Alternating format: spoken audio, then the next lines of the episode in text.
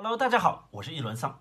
这两天啊，有很多小伙伴都在疑惑，为什么新增病例这么少了还不解禁？其实啊，秘密就隐藏在这次官方新闻里面，出现了一个其他国家都没有用到的词汇——总体战。原话是：我们要团结一致，坚定信心，打赢这次防控的人民战争、总体战和阻击战。人民战争和阻击战我们都知道，那么。什么是总体战？总体战是一战时期德军的总参谋长卢登道夫提出的，英文是 “Total War”。怎么理解呢？一般的战场，哪怕你打得再天翻地覆、再血流成河，它都称不上是 Total War，因为在战争爆发之前，指挥部就已经决定好什么时候去结束这场战争。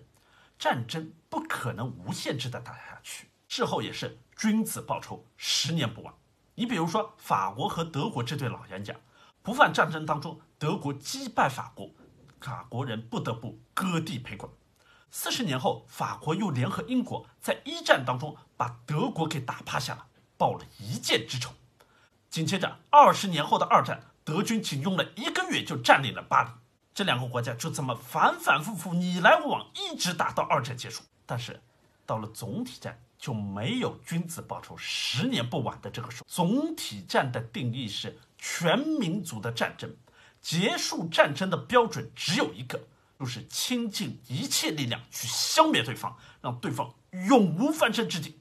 放在疫情防控上，就是不把确诊病例降到零，不把新冠病毒彻底消灭，这一场总体战就不会结束。那现在再去回想张文宏医生的名言。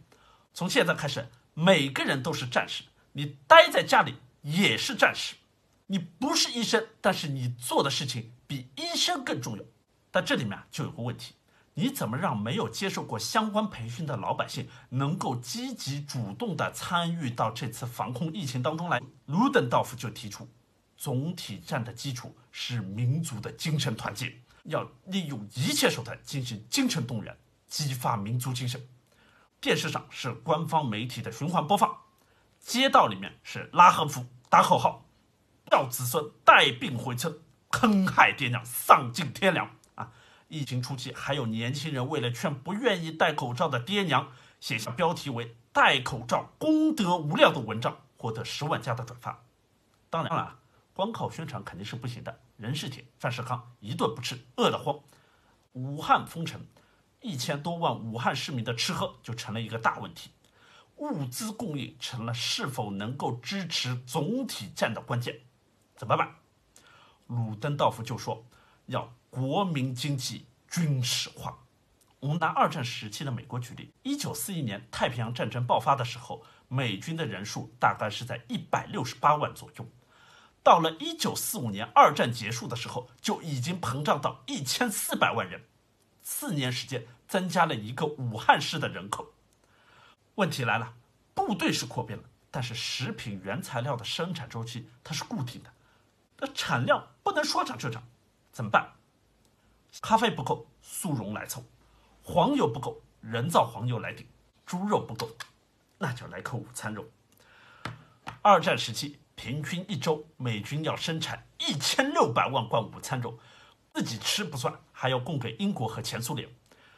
战争初期，美国人预计这场战争会打很久，就就一口气生产了足够一千六百万军队吃五年的午餐肉。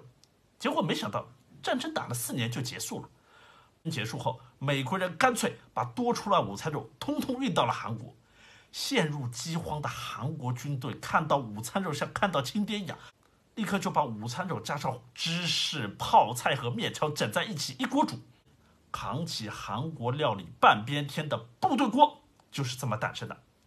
归根到底一句话，总体战物资供应的基础就是用最少的资源养活最多的。那综合来看，能够实施总体战的基础，无非就是我们常说的自上而下，集中精力办大事。但是为什么外国人发明的概念，他们自己就不成呢？因为国情不同，中国是整装的，但是有很多国家它是散装的，只不过散装的程度不同而已。我们比如说这次以山川异域、日月同天而爆红的日本，日本给到大家的印象一向是日本人很团结，步调一致。哎，世界杯散场之后，日本人集体留下来捡垃圾。但实际上，日本人是对外团结，对内散装。二战之后的日本奉行的是地方高度自治，中央政府一般性只制定一个大框架，具体怎么实施要由各地自行决定。毕竟自家的事只有自家才清楚。你比如说，安倍首相要求全国的中小学自三月起实行停课，就这么个要求，各地的反应都呈现两个极端。杜甫立刻提出异议：你说停课就停课，那三月六号的高中入学考怎么办啊？都读了这么久，也不能让人家不考吧？结果京都教委就决定，三月六号的考试继续，考完再停课。那其他没有考试的学生就不干了，你又不让我上学，又要我待在家里，这这这太反人性了。我们高考结束一样，当地的 KTV、游戏机房一下子爆满，最后只能采取限流。截然相反的是北海道。北海道那个非常帅气的地方长官，居然是先斩后奏。哎，在安倍首相宣布停课的前一天，就单方面宣布北海道中小学停课，并且公开承诺命令是我下的，防疫出了问题，我一个人负责。一个保守，一个激进，完全是两个不同的方向。实在是国情如此，中国的套路就算摊开来给外国人抄。他们也是抄不动的，但是外国人的脑筋真的就这么死，真的就一点迂回的余地都没有吗？也未必。欲知后事如何，请大家收藏、投币加点赞、议论上。